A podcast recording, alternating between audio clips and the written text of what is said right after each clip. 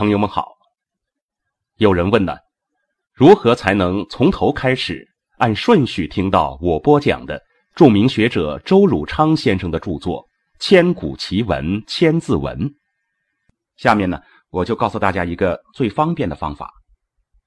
首先呢，在您的手机上搜索并下载一个叫做喜马拉雅的 APP，在手机上安装并打开这个软件之后。在首页上方有一个搜索框，输入“李欢读书”四个字进行搜索。注意是木子李，欢乐的欢，这样就可以找到我读过的所有的书的音频。如果您想在第一时间听到更新的内容，就点一下关注，这样就可以收到更新的提示。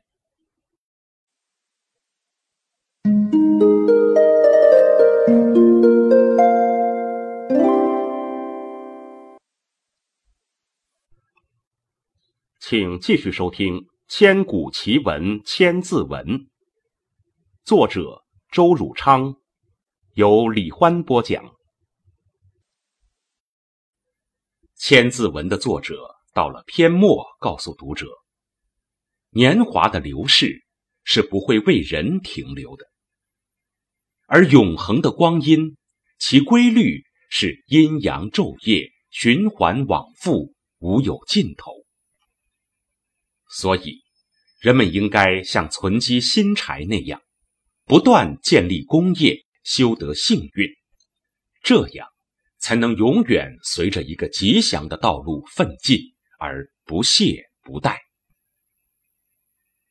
以下讲的不过是士大夫、读书人，如果做了官，就要在朝廷郎庙之间抚养工作。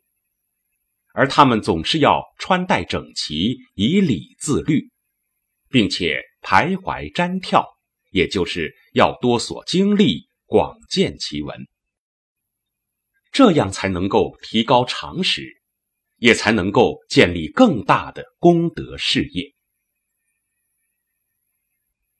最后两句，作者以风趣的笔调说了两句反面的结论。令人不禁又是警惕又觉可笑。如果你不是这样，那就会孤陋寡闻。孤陋寡闻者，就是又愚昧又无知。像这样的人，都是差不多可以嘲笑的对象。最末，周兴嗣把剩下的八个虚字。竟然也组成两句押韵的文词，这意义不待我说。重要的一句是，今天的读者读最后两句的时候，会觉得不押韵不好听。其实古时候“野”字的发音就像“雅”字那样，而“者”字的发音本来是“知雅”两个字。拼音快读而得出的字音。周兴嗣撰作《千字文》，平仄、对仗、押韵三方面十分精严。例如韵脚非常正规，绝对没有以方言杂入正韵的例子。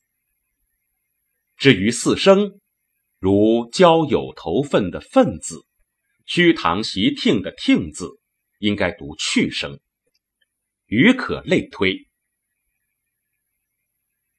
最后，应当说明一下，周兴嗣所接受的这一千个零散字，是不允许少用一个、多用一个或重复一个的。这种限制极大的加重了编纂的困难。在少数的特例中，周兴嗣就无法避免的有几个特例要灵活变通，这就是借助汉字的通用和假借这两种手法。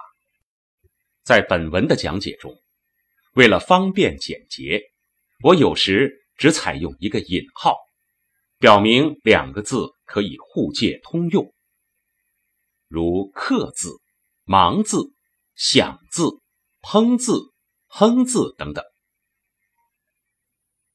另一类则比较少见，需要加以说明，如多事时宁的“事”“时”两个字同时出现，“事”的本意是辞也、职也、事也，而“时”的本意却是富也、足也、充也、不虚等。又如，比较女慕贞洁的洁与完善圆洁的洁，没有三点水的洁是静、清、齐、洁、约束的意思，而有三点水的洁是清的意思，圆质隐形谓之洁。在古文例中，有时可以互代。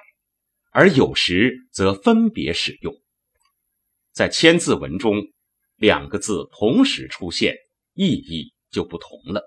这又是一类。